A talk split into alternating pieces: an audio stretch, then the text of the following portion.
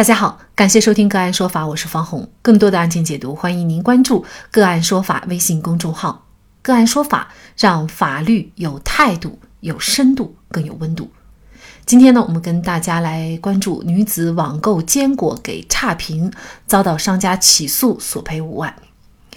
速度快，包装跟往常都一样，但是打开以后，我是买到假货了吗？还是整体品质下降？看着坚果有坑的都比较害怕。会不会是老鼠磕掉的？蔓越莓干看着很差劲，记得之前有曝光卖假，介意的亲慎拍，不差几十块，可以去官方买。二零二一年二月，浙江温州瑞安的王女士在某网购平台店铺购买了一盒坚果以后，发表了上述买家评价。没想到因为这个差评，王女士之后被商家起诉至法院，要求赔偿五万元。商家十分委屈地认为，王女士发长文差评，还晒图五张，属于高权重差评。王女士如果觉得自己权益被侵犯，可以通过合法的渠道维权或者退款，而不应该随意评价、造谣店铺，甚至劝说他人不要买。商家多次联系王女士，要求删除评价，但是这个评价经过一段时间生效以后，就无法删除。二零二一年三月，王女士对该商品追加评价，说上次是个误会，后来证实确实是正品，我就放心了。这次又过来买了，发货很快，有疑惑的买家可以找官方客服查验真伪。至于坚果上的坑，官方的回复是每个仓库加工储存不同造成的，但是不影响口感，大家可以放心购买。给卖家造成的不便，深感歉意，下次还来。然而，即使王女士做出了相应的解释，商家仍旧坚持追评效果无法弥补差评带来的负面效应，认为王女士的造谣行为已经侵犯了店铺的名誉权，严重影响店铺正常经营。于是呢，就起诉到了瑞安法院，要求王女士删除差评，在网络平台上公开道歉，并赔偿经济损失五万元。王女士的差评是否侵害了商家的名誉权？网购不满意给差评？需要注意哪些问题？就这相关的法律问题，今天呢，我们就邀请北京畅信律师事务所合伙人、执行主任、中国法律年鉴二零二零年度侵权责任法优秀律师苏宁和我们一起来聊一下。苏律师您好，主持人好，大家好。嗯，非常感谢苏律师哈。在这个案件当中啊，王女士这个差评到底？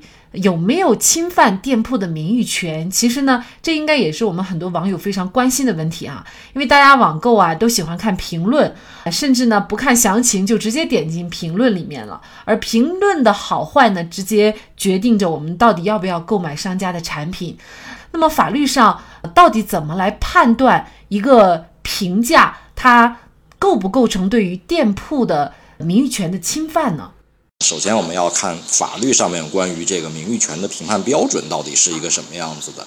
那么，在我们民法典当中的第一千零二十四条当中呢，规定说，任何组织或个人不得以侮辱、诽谤等方式侵害他人的名誉权，这是一个法律的规定。那么，通过这个规定的话呢，我们可以看到法律对于列举的。侵害名誉权的方式呢，是以侮辱、诽谤来作为一个列举式。那么在这种情况之下呢，通常在司法实践当中呢，我们要考虑的就是他侵害名誉权的行为，这种行为方式要以侮辱、诽谤这一类型的行为作为一个对等。这样的话呢，我们才会认定为他对于名誉权呢进行了一个侵犯。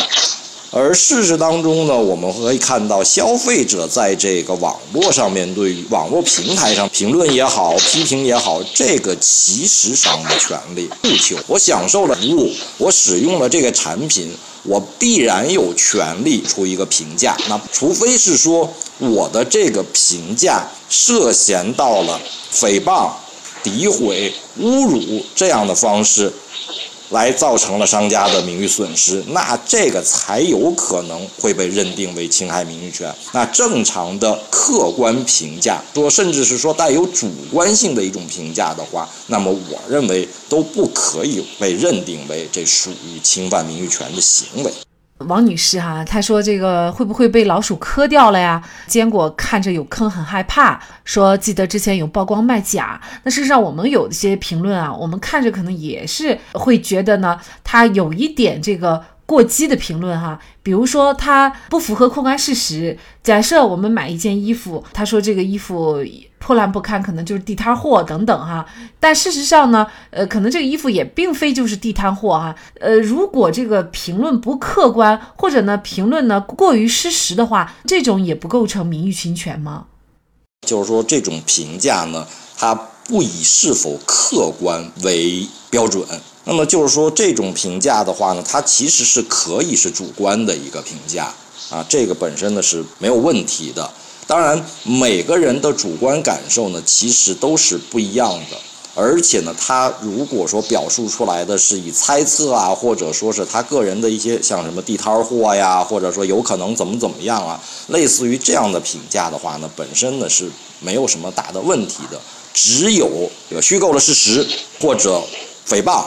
诋毁、侮辱这样的言辞，在这种情况之下呢，才有可能损坏到商家的名誉。比较常见的一种方式呢，会涂抹这个商家的 logo 啊，或者对商家本人或者客户本人呢进行了人身性的攻击。那这样的方式呢，才有可能构成损坏名誉权。那其实王女士后来呢也是做了一个追评啊，当时说这个坚果上的坑啊，官方回复是每个仓库加工储存的不同造成的，但是不影响口感哈。那么其实无论它补不补充，按照您的分析，它都不构成侵犯店铺的名誉权是吗？它是不是做出了这个补充呢？肯定都是不构成侵犯名誉权的。我们也可以提醒一下广大的这个消费者，如果经事后核实的话。确实，当时做出了不客观的评价，或者是一个怎样的话，那么做一个适适当的追评，或者说是把相应的差评删除，这样的一种方式呢，用来消除一定的影响。这个我觉得，作为消费者吧，也是一个比较好的一个购物习惯，或者说是一种社社会责任感吧。呃，因为毕竟，如果他的评价确实有悖于事实的话，当然这种有悖于事实可能不是他本人的主观原因造成的啊。那如果是这样的话呢，确实会对商家呢造成一定的影响。那么，如果核实清楚的这个情况下做出一个补充的评价追评的话，我觉得也是一个非常好良好的这样的一个商业行为吧。其实差评它所带来的这个风险啊。不仅仅是法律方面的风险哈，虽然呢，这个案件当然了，王女士被告最后呢，法院也认为啊，王女士的这个行为，她事实上已经不构成侵犯名誉权，所以呢，也驳回了店铺的诉讼请求。但是并不代表呢，差评它没有风险，因为我们也注意到很多新闻，比如说给了差评以后呢，导致商家啊货卖不出去，然后呢。他会寄给你一只老鼠，哈啊，甚至呢是直接找到你的家里面进行报复等等。当然了，这些行为呢，它肯定是违法的，甚至是犯罪的。但是在这里，我们也必须要提醒咱们网友，就是咱们在购买东西的时候给的这个评价，哈，尽量的客观，哈。如果对方违法的进行一些报复，那我们完全是可以去报警或者通过法律的手段维权。但首先我们保证我们自己不违法，所以呢，在评价的时候可能还是需要注意一些问题哈。嗯，是的，就是你正常的去陈述客观的事实，或者说这些客观事实呢，你可以有自己的一些主观评价，这些东西呢都是没有问题的。但如果在评价的过程当中涉嫌到了侮辱、诽谤。或者是诋毁商家名誉的，那肯定还是要受到法律的追责的。本案当中，瑞安法院审理认为，王女士的评价内容并没有达到侮辱、诽谤的程度。商家作为经营者，应该对消费者的商品评价予必要的容忍，不能苛求评价绝对精准，不带主观情绪，不能要求每一个买家必须给予好评，不能简单的将差评和名誉侵权划等号。因此，瑞安法院判决驳回了商家的全部诉讼请求。商家不服瑞安法院一审判决，向温州中院提起了上诉。温州中院经审理，维持了一审的判决。所以，商家如果想让自己的产品销量好、持续叫做，对待每一个评论都应该做到有则改之，无则加勉。好，在这里也再一次感谢北京畅信律师事务所合伙人、执行主任、中国法律年鉴二零二零年度侵权责任法优秀律师苏宁。